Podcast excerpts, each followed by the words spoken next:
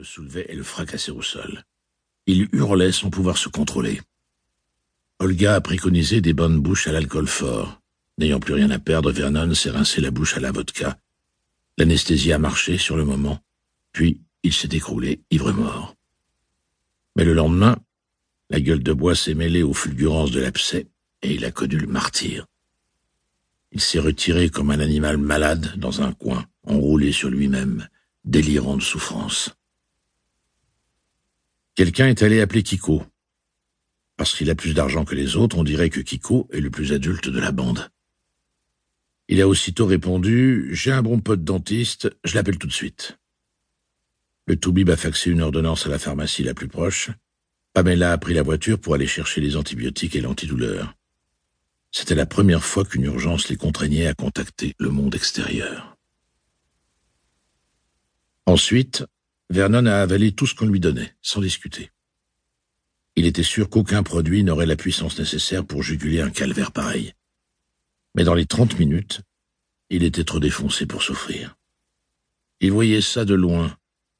Mieux que ses antidouleurs, il ne voit que la pompe à morphine. Ce dentiste, capable de prescrire une drogue aussi efficace, lui inspire une grande confiance. Vernon était tellement soulagé de ne plus sentir sa dent qu'il est allé s'allonger et se reposer trois jours d'affilée, laissant les antibiotiques faire leur effet, tandis que l'antidouleur l'entraînait dans des rêves ralentis. Pendant ce temps, on s'occupait autour de lui à planifier son voyage à Paris. Vernon aime être pris en charge. Les choses avancent, qu'il s'en mêle ou non. Il n'a pas besoin d'être malade pour être inactif. Si on se laisse emporter par le flot, la vie de groupe suppose qu'on soit tout le temps en train de faire quelque chose. Il y a toujours une roue à changer, des sacs à décharger, des légumes à passer à l'eau froide, une chaise à réparer. Vernon dit « Je vais regarder mes playlists » et il s'allonge sur son lit. Le fabuleux de sa situation, c'est que personne n'y trouve à redire. Au contraire, l'idée de lui être utile, agréable, de lui rendre service, fait plaisir à tous. Il s'est donc couché sur le flanc, soulagé de ne plus souffrir. Et à son réveil, on lui a indiqué la gare qu'on avait choisie pour son voyage, l'heure de son départ, le nom du dentiste et les codes pour entrer chez Kiko, qui l'hébergerait. Il quitte le camp pour la première fois depuis plus d'un an. Les autres, pour la plupart d'entre eux, font des allers-retours avec la vie civile. Mais Vernon n'a ni facture à régler, ni famille à visiter ni boulot à rendre. Alors il n'entre plus dans les villes. Il n'a rien à y faire. Quand on lui a dit qu'il remontait se faire soigner à Paris, l'idée de voir la capitale lui a plu. Mais il se sent plus décalé que ce à quoi il s'attendait. En face de lui est assise une femme menue, aux cheveux longs et raides, d'un blonde bourgeoise. Son impair est marqué à la taille, elle porte des bottes à talons hauts. Elle a de très beaux yeux, d'un bleu magnétique. Elle a facilement soixante ans. Rides comblées probablement, mais les mains disent son âge. Elle porte un brillant, peut-être une alliance. Elle est touchante. Vernon lui adresse des petits sourires auxquels elle répond avec grâce. Il a envie d'elle.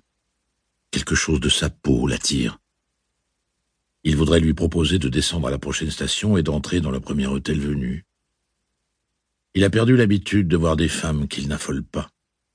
Sur le camp, même les filles qui n'ont aucune intention de coucher avec lui le cajolent et le flattent. Il a une position particulière, on le traite en gourou. Ça a changé son rapport à la jante féminine. Désormais les filles sont toutes ses amies. Elles ont envie de lui, et il est d'une nature serviable. Il ne saura jamais si la femme blonde répondrait favorablement à ses avances elle ne posera pas sur lui ce fameux regard rempli de gratitude de la précoïte.